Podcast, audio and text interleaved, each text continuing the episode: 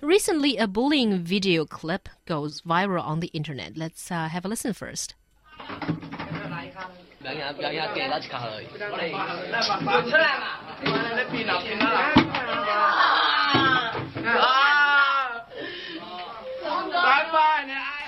So, in this video, a middle school boy is beaten up by at least four other students, and the bullies also put instant noodle bowl and a water bucket on the victim's head and pour a coke at him.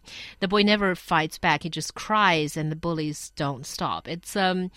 It's apparently not very settling, not very easy to watch. Uh, so, do you think that this is outrageous? What happened? It is very outrageous, and also just listening to that boy's agonizing cry just now just really breaks your heart. And it just seems like this is not that uncommon. Even in China, which is a little bit surprising for me to know. And about this case, a student that, well, the a bully said that he hit the boy so hard that his hand bled. And in the video, one other bully said that if I failed my exam, then he is a dead man. So it seems like the bullies were just treating this other boy like a punchbag of theirs and had no respect for them and um, for him. And it seems like it's just uh, something very very cruel that some humans would perform on others.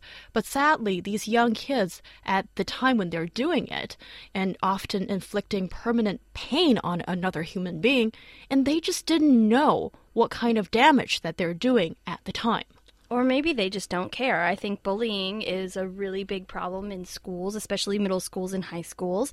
And I think all over the world we're having a lot of problems responding to it. We're not exactly sure what to do about it because it seems like I don't I don't want to say that this is a natural thing to do because that makes it sound like I'm letting the kids off, but I think that it without proper supervision, it is a state that a lot of kids will go to, especially if you uh, have some kind of like you know physical uh, superiority uh, uh, or some other like advantage over the other kid. I think that there's a lot of bullying that goes on.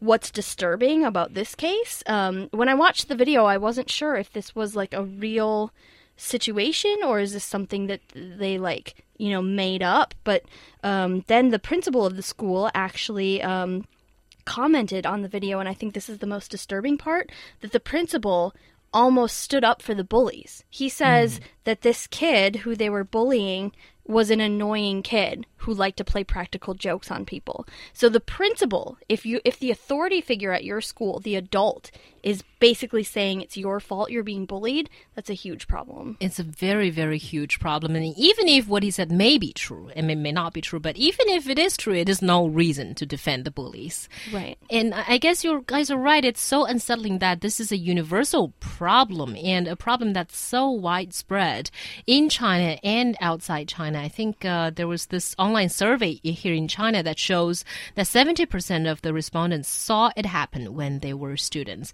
That was pretty common, pretty widespread, I would say. But looking at how this is happening, like, I guess a lot of people, especially after we become adults, we just fail to understand the mentality behind bullies or behind bullying. Like, why would people feel it's okay to do something like that to other kids? I think it's about to establish you have more power over another person. And also, I don't know why when younger kids, or maybe just human beings, in a very sickening way, at the back of your mind, sometimes enjoy um, just a whole group of you picking on one other person. And that could be you know any minority because of any reason because of you know what they look like what they do or just not being so popular in school Yeah, I think any kid that stands out in uh, in a less than popular way is, uh, you know, a potential victim of bullying. And if you look at the psychology behind bullying, oftentimes these kids who are doing the bullying, they have severe problems themselves. They're insecure, or they've got some problems at home that causes them to react in that in that kind of way. So I think that it's really important for parents and especially for school uh, employees all the adults at the school need to work together to combat bullying,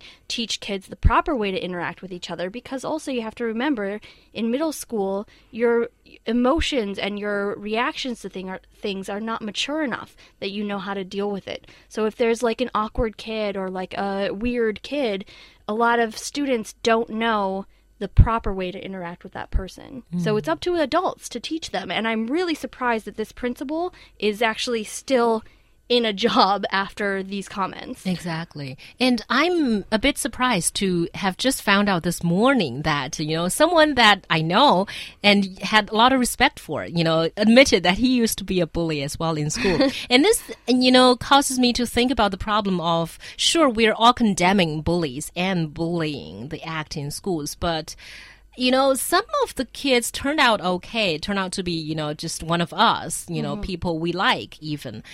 So I, I just cannot. I, I'm just trying. I guess I'm trying to understand or trying to normalize sort of the kind of thinking behind bullies when they were doing it because uh, apparently you know that someone that I just referred to told me that he wasn't thinking about anything like he didn't think it's just something that you do for fun basically but at the time he didn't realize how much pain you know it was giving and things like that Well, I I can't really understand that. But I guess for some kids, maybe they don't mature very early that they uh, psychologically that maybe they think that they're just performing some jokes on other people and not realizing what kind of effect it has on the person.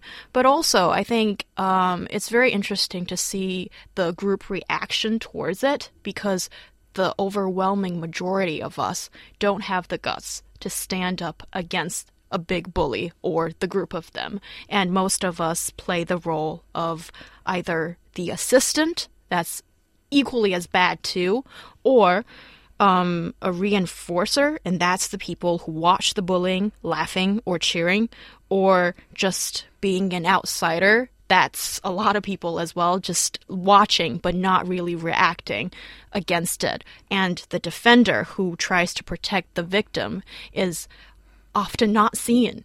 And I think that's only when you grow up and realize what a terrible thing it is, and then you would think, oh, I wish I could have defended the person.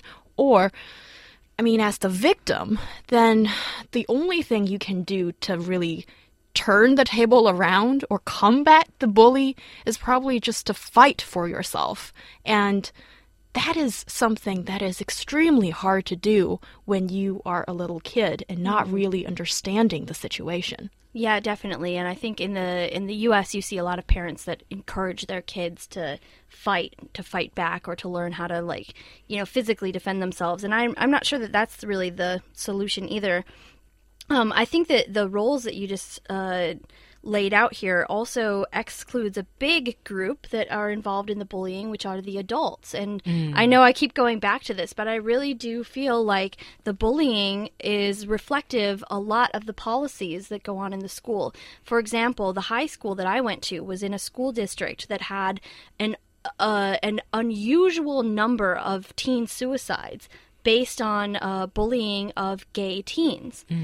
And uh, the like when you traced it back to the reasons behind it, it's that the school policies were not protective of gay students, and the teachers had to take a neutral uh, attitude when it came to um, when it came to gay rights, and that caused them to not get involved when these students were being bullied. And I think that there are some real consequences to bullying if we don't step in. For example, in the UK, it's estimated that between 15 and 25 children commit suicide every year just in the UK because they're bullied. In the United States, 86% of school shooting incidents are related to bullies. So, I mean, I think that you can see there are far reaching effects that go into adulthood, even. Yeah, I do think adults have a very, very big role here. And here, the people in authorities are the teachers. And I remember that in my daughter's class, she's only in grade one, but uh, I think there's one girl in her class that got sort of bullied. Like, first, her pencils were thrown away to a garbage bin, then her pencil boxes, and at last, it was her school bag that got thrown away. And uh, her parents had to buy new books and everything. And I thought this was a perfect time for the teachers to step in, you know, when the school bag was, you know, being stolen. Right. But as far as I know, there wasn't anything being done by the teacher. Yeah, I think that shows in China often the teachers don't really know what to do when it comes to bullying because I don't think it's being recognized how severe uh, negative impact it will have on children. And it's not realized as much as you see in the UK or the US in schools.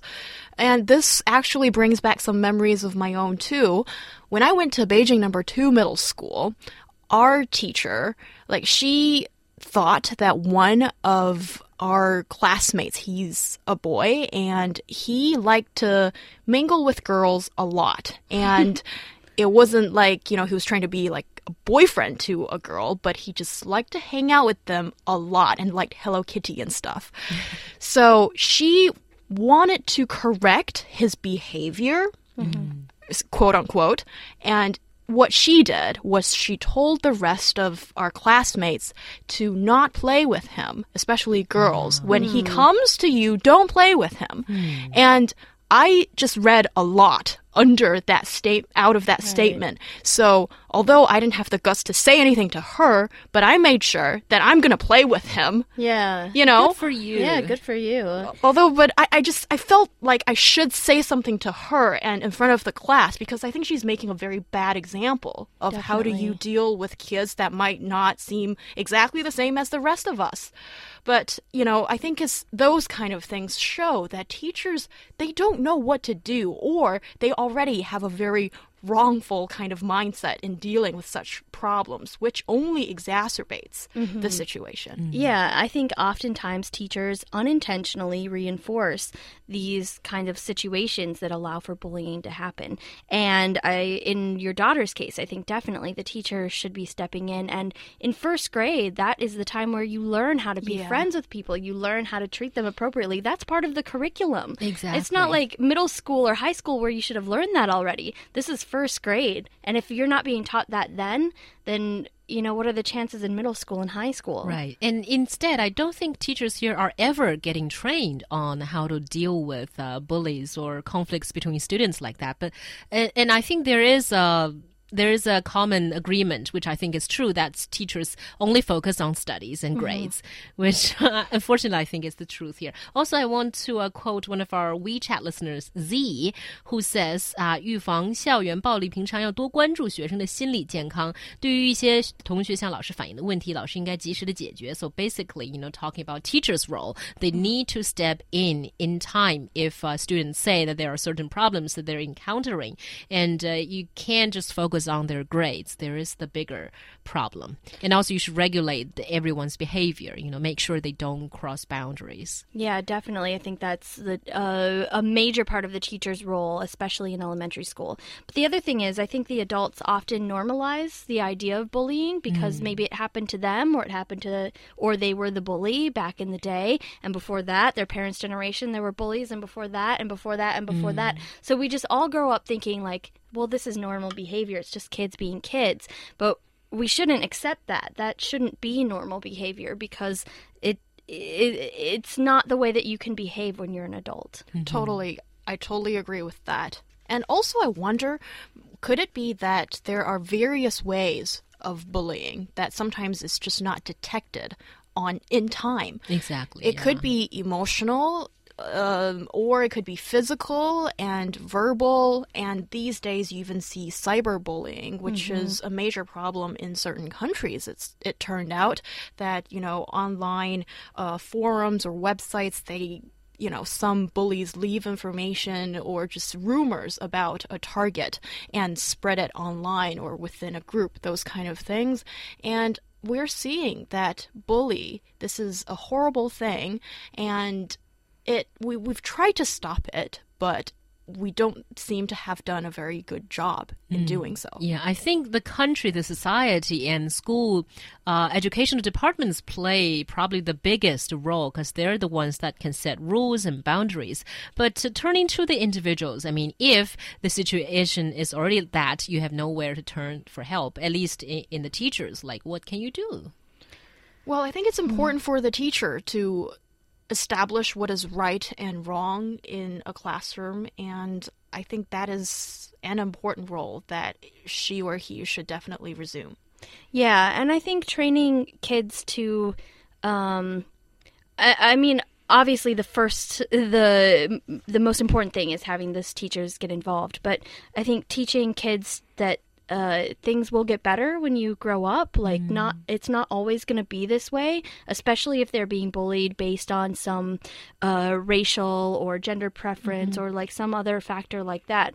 To realize that when you grow up people are not going to be like this. So you maybe just have to get through these tough times mm. and to latch on to some really good friends and just focus on on those positive things. Yeah, I think friendship is really important, and it's important to be able to tell someone about it because the mm-hmm. worst thing happens, and sometimes people make bad decisions about like killing themselves when you have nowhere to turn for help. You know, at least have someone listen to you, and that may make you feel a little bit better. Yes, and maybe find something, a hobby of yours or something cool that you can do, and you know, you you might be able to turn the tide, sort of Yeah. thing. But also, I think still. Uh, for the victim, you need to stand up for yourself because the main reason why you're being targeted is other cruel, cruel people sense that there is weakness in you. And I think um, if you just step back, you might be just uh, left in that situation for a long time. Right. It may not be always true. Yeah, I don't want to sound like I'm blaming the victim in this, but sometimes you know, if you if you cry, like I know a lot of bullies just enjoy watching other people cry or cringe or you know just any, like you said, any symptom of weakness. So if you try not show that toughen up you know not necessarily fight back although sometimes i do think you're reduced to that situation Yeah, and I think for parents and adults who have a role in students' lives, it's important to uh, kind of uh, figure out who are the students more most likely to be bullies and to work harder on training them to be nice. Mm, that's right. And you're listening to Roundtable.